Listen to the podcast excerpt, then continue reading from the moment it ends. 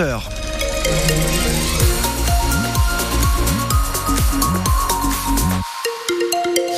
La météo, des brouillards sont présents ce matin. Localement, il peut ne pas y en avoir, comme sur la montagne de Reims par exemple. Bulletin complet après les infos. Le journal présenté par Sophie Constanzer. Sophie, euh, la troisième semaine du procès de Monique Olivier s'est terminée hier. Les avocats des parties civiles ont plaidé hier devant la cour d'assises des Hauts-de-Seine. Tour à tour, ils ont pointé la responsabilité de l'ex-épouse du tueur en série Michel Fourniret dans les enlèvements et les meurtres de trois jeunes femmes, Marie-Angèle Domès, Johanna Parish et Estelle Mouzin. En réponse à la posture passive de l'accusé durant le procès, explique l'avocat des parties civiles Didier Seban.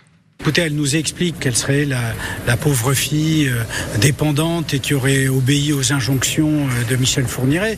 C'est comme le criminel qui dit j'ai tué une deuxième fois parce que j'avais peur d'être attrapé. Au fond, euh, elle nous explique qu'elle avait peur d'aller en prison, donc elle accompagnait Fourniret pour qu'il en tue d'autres. On ne peut pas rentrer dans cette logique-là. Tout le monde dit que c'est une interaction dans le couple, une interaction. Elle, euh, l'aidant.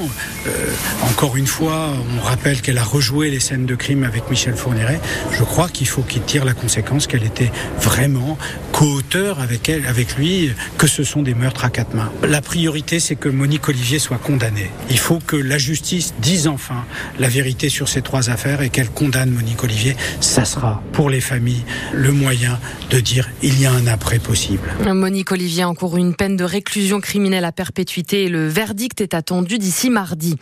Elle est parue au journal officiel la loi qui permet aux villes frontalières d'ouvrir désormais un casino, un élargissement des critères qui va permettre à Sedan dans les Ardennes d'avoir son casino.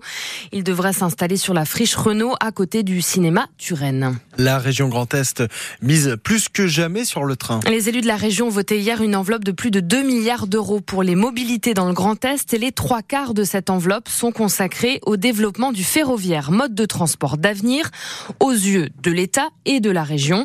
Il faut penser aux petites lignes de train avant tout, estime Franck Leroy, le président de la région Grand Est pour réduire l'empreinte carbone de notre région, pour réduire la production de gaz à effet de serre à l'échelle de notre région, mais au niveau national et international, il faut privilégier désormais le ferroviaire. Il faut dire qu'on a pris beaucoup de retard avec 40 ans de tout TGV, qu'on a abandonné beaucoup de lignes qui ont euh, causé un sentiment d'abandon dans un certain nombre de territoires, notamment les territoires ruraux. Donc il faut partir à la reconquête de ces lignes. Avec l'arrivée d'une nouvelle génération de trains qui vont être fabriqués en Alsace notamment, nous allons pouvoir demain partir à la reconquête des territoires ruraux, permettre des trains qui sont un peu plus lourds qu'un bus, qui peuvent s'assembler plusieurs euh, unités pour pouvoir aller dans nos campagnes, là où les voies ferrées demeurent. Le ferroviaire, c'est aussi bien du voyageur que du fret.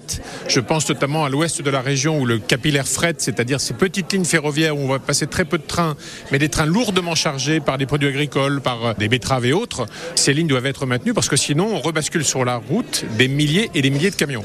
Et les élus de la région Grand Est ont voté hier le budget 2024, un budget record de 4 milliards et demi d'euros. Parmi les investissements, 450 millions d'euros seront consacrés à l'équipement photovoltaïque de lycée du Grand Est et le passage dans les 5 ans à de l'éclairage LED. Le stade de Reims en déplacement chez les 100 et or ce samedi. Deuxième déplacement consécutif pour le stade de Reims après celui de Nice dimanche dernier. Et l'objectif, c'est bien sûr d'éviter une deuxième défaite consécutive, mais la tâche s'annonce compliquée face à Lens, l'une des meilleures équipes de Ligue 1 qui vient de terminer sa campagne de Ligue des Champions. L'entraîneur du stade de Reims, Will Steele, espère de la concentration jusqu'au bout ça reste une équipe euh, qui joue en Ligue des Champions et qui a gagné des matchs en Ligue des Champions et qui est une très très bonne équipe, surtout à domicile. Ouais, j'admire euh, sincèrement Francaise depuis euh, depuis un bon petit temps avec avec tout le travail qu'il fait, ses méthodes d'entraînement et, la manière dont joue Lance. C'est admirable, sincèrement. Donc, on va devoir être très très bon parce qu'on sait que notre record ou notre nos stats contre les les plus grosses équipes du championnat sont pas sont pas les meilleures. Ça va être un effort collectif euh, de fou et ça va être un, un très très bon match de foot, je pense, ou j'espère. Mais encore une fois, il faut faut un peu retrouver les les valeurs du Stade de Reims. Faut faut qu'on soit positif, faut qu'on faut qu'on aille chercher l'adversaire, faut qu'on les on les pousse à à faire des choses qu'ils n'aient pas envie de faire et à les mettre en difficulté. Mais ça doit venir de, tout le monde et ça doit venir à, à tout moment et on peut pas se permettre comme on a eu euh, pas mal de fois cette saison d'avoir des petits creux de concentration, des laps de ouais, 5-10 minutes où on fout plus rien. Ça, c'est pas possible. On l'a évoqué, on a été très honnête euh, les uns envers les autres et c'est, euh, on n'est pas con. On sait que c'est par là que ça va passer. Racing Club de Lens, Stade de Reims, coup d'envoi de la rencontre à 21h. Ce sera à suivre en direct et en intégralité sur France Bleu Champagne-Ardenne. Rendez-vous pour l'avant-match à partir de 20h30. Et les supporters rémois vont bien pouvoir se déplacer à Lens ce samedi. L'arrêté signé du ministère de l'Intérieur qui interdisait le déplacement ce week-end des supporters de trois clubs a été suspendu par le Conseil d'État. Un millier de rémois ont prévu de faire le trajet jusqu'à Lens ce samedi. Et en ouverture de la 16e journée de Ligue 1 de football, l'Olympique de Lyon battu Monaco hier soir 1 à 0.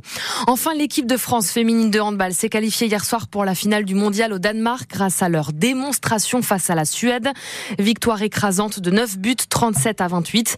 Les Bleus affronteront demain en finale leur grande rivale, les Norvégiennes championnes du monde en titre.